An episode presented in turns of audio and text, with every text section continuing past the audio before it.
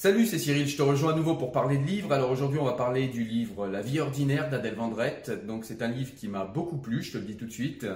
Euh, c'est un livre que j'ai lu en audio. Du coup, euh, je te mets dans la description en fait un lien où tu vas pouvoir découvrir ce livre en audio, puisque sur l'application Audible, dès que tu t'inscris, tu as un livre gratuit. Donc si tu as envie de découvrir ce livre-là, tu pourras le découvrir gratuitement. Tu pourras également en découvrir d'autres. Ça, c'est toi qui verras.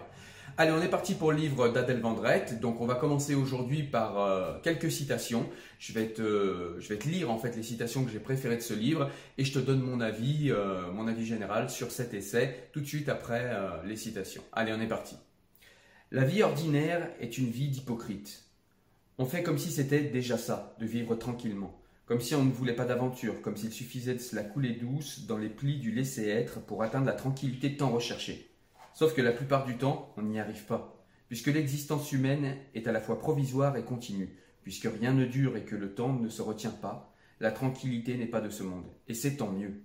Que le dard de l'intranquillité vous pique encore et encore. Demandez-vous au moins une fois si le nombre d'années parcourues, les épreuves et les angoisses endurées, si vous avez vécu tout ça pour vous réfugier dans la mauvaise foi de l'émerveillement ordinaire, sans jamais vouloir fouiller en dessous, remuer le vase qui est tous vos désirs et vous faire croire qu'être quelqu'un, c'est peser lourd ou s'accrocher aux horaires comme si la vie en dépendait. Je suis gêné par ce que j'écris. Des décennies de combats féministes pour finalement affirmer que l'attente de la naissance de mon enfant m'apporte la stabilité que je recherche depuis que je suis né. Je ne sais qu'une chose, la vie que je mène aujourd'hui, je l'ai choisie, et même quand elle me rend dingue, je sais que c'est la seule qui m'aille. Quand l'instant social élit le jeu de société comme activité, le commun se révèle sous son vrai jour. Une guerre de chacun contre chacun déguisée en célébration de l'instant présent. Le but est de gagner. La pulsion destructrice qui ronge chaque individu en société et le conduit à fumer 25 cigarettes par jour et nourrir des hamsters en cage pour épargner son semblable peut enfin légalement, officiellement, allègrement s'en donner à cœur joie. Les cartes sont distribuées, les pions attribués, les billets alignés au rebord du plateau. Les bras s'étirent, les doigts s'échauffent, encore une ultime vérification selon l'heure de la journée et les participants. Qui veut une bière? Je te resserre du thé Et le premier lancé de dés se fracasse sur le plateau comme un moteur de Formule 1 rugit au moment de quitter la ligne de départ. D'abord, les voix se font discrètes, les interactions restent polies. Puis, progressivement, les sourcils se froncent, les lèvres se crispent. Tout ce qui se trouve à l'extérieur de la périphérie du plateau disparaît. Le jeu de société est un miroir où les masques tombent et les passions secrètes jaillissent c'est le ridicule du légalisme qui ne se cache plus. Du moment où on respecte les règles, on peut tout faire, y compris devenir superstitieux en embrassant ses poings avant de lancer les dés, y compris parler à son petit-fils comme un dealer du RERB et à son grand-oncle comme à un garçon de 5 ans. Le problème avec la vie quotidienne, c'est que les soucis n'y sont jamais graves. Ce ne sont pas des catastrophes, mais des petites pointes, des épines domestiques, le mot est de Montaigne. Fourbe car imprévisible, continuelle et inévitable. Un évier à déboucher, une toiture à réparer, et les rêves d'harmonie s'effondrent. Nous sommes si peu. Le tracas domestique sont des drames en robe de chambre. À tout moment, ces phrases, qui voudra de la tisane, objet, le dessous de plan en liège légèrement brûlé, ou événement, j'ai encore perdu mes clés, tu m'ouvriras, transpercent l'épais matelas de déni qui enrobait, croyais-je, mon univers domestique. Quand le tangage est trop important, je m'accroche à ces épines comme à des branches pour ne pas dériver. Mais une fois la stabilité retrouvée, elle se change en piqûre qui infiltre sous ma peau un acide corrosif.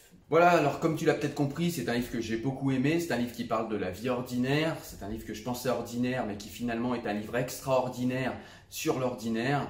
Et c'est un livre en fait que j'ai beaucoup aimé parce qu'il nous montre en fait d'une manière assez, euh, saillante, assez visible, euh, eh bien ce qu'on ne veut pas voir sur le quotidien, tout ce qui est positif et tout ce qui est négatif. Euh, voilà, c'est vraiment quelque chose d'intéressant en fait de s'intéresser euh, à notre vie ordinaire et à ce qu'elle est dans son quotidien et à ce qu'elle est dans ce qu'on essaye de ne plus voir parce que bah, ça se répète, donc on a l'impression que eh bien il n'y a rien à en dire, en plus c'est banal très souvent, donc on a l'impression qu'il n'y a rien à en dire, en fait il y a tellement de choses à en dire, tellement de choses à en, penser et tellement de choses que cela veut dire sur nous et sur notre, euh, et sur notre manière de vivre. Donc voilà, c'est vraiment quelque chose de très intéressant que je te conseille vivement, cet essai est vraiment intéressant pour ça. Il y a un autre point que j'ai trouvé intéressant, c'est euh, alors l'auteur qui est philosophe, comme je vous l'ai dit, euh, était enceinte euh, et, peut-être a accouché pendant ce livre. Elle ne donne pas une chronologie précise, mais en tout cas on comprend qu'elle était enceinte. Et, elle parle beaucoup de sa grossesse aussi dans cette vie ordinaire, puisque j'imagine peut-être la grossesse l'a empêchée d'aller vaquer à ses occupations habituelles et du coup elle est restée ancrée dans la vie ordinaire. Et c'est peut-être ce qui a donné cet essai, en tout cas c'est l'hypothèse que je formule. Mais ce que j'ai aimé dans le fait qu'elle parle de sa grossesse, même si ça m'a un peu moins parlé du fait que je sois un homme, mais ce que j'ai aimé quand même dans ces points-là, c'est qu'elle nous montre quand même qu'on peut bien philosopher, qu'on peut bien faire des théories, on peut bien euh, réfléchir sur tout un tas de choses. Parfois, la biologie fait voler en éclats toutes ces euh, certitudes et toutes ces, euh, toutes ces, euh, ouais, toutes ces théories euh, philosophiques qu'on fait pour nous ramener à des choses peut-être un peu plus simples, un peu plus euh, brutes et, et, des choses qui sont pourtant tout aussi belles. Voilà. Donc tu l'as compris, c'est un livre que je te conseille. Encore une fois, je l'ai lu en audio, ça passe très bien en audio. Il y a des livres qui sont un peu compliqués à lire en audio quand c'est des livres un petit peu, euh, un petit peu ardus, un petit peu complexes. J'ai vraiment du mal moi avec l'audio, mais celui-ci, encore une fois, il est très très bien en audio et encore une fois, tu vas pouvoir le découvrir sur l'application Audible. Si c'est ton euh, ta première inscription, tu auras un livre gratuit. Voilà, donc ça peut être celui-ci. En tout cas, je te le conseille vivement. Voilà, je crois que j'ai tout dit. Je vous souhaite une excellente journée. Je vous dis à très bientôt. Bonne fin de journée. Ciao, ciao. Salut.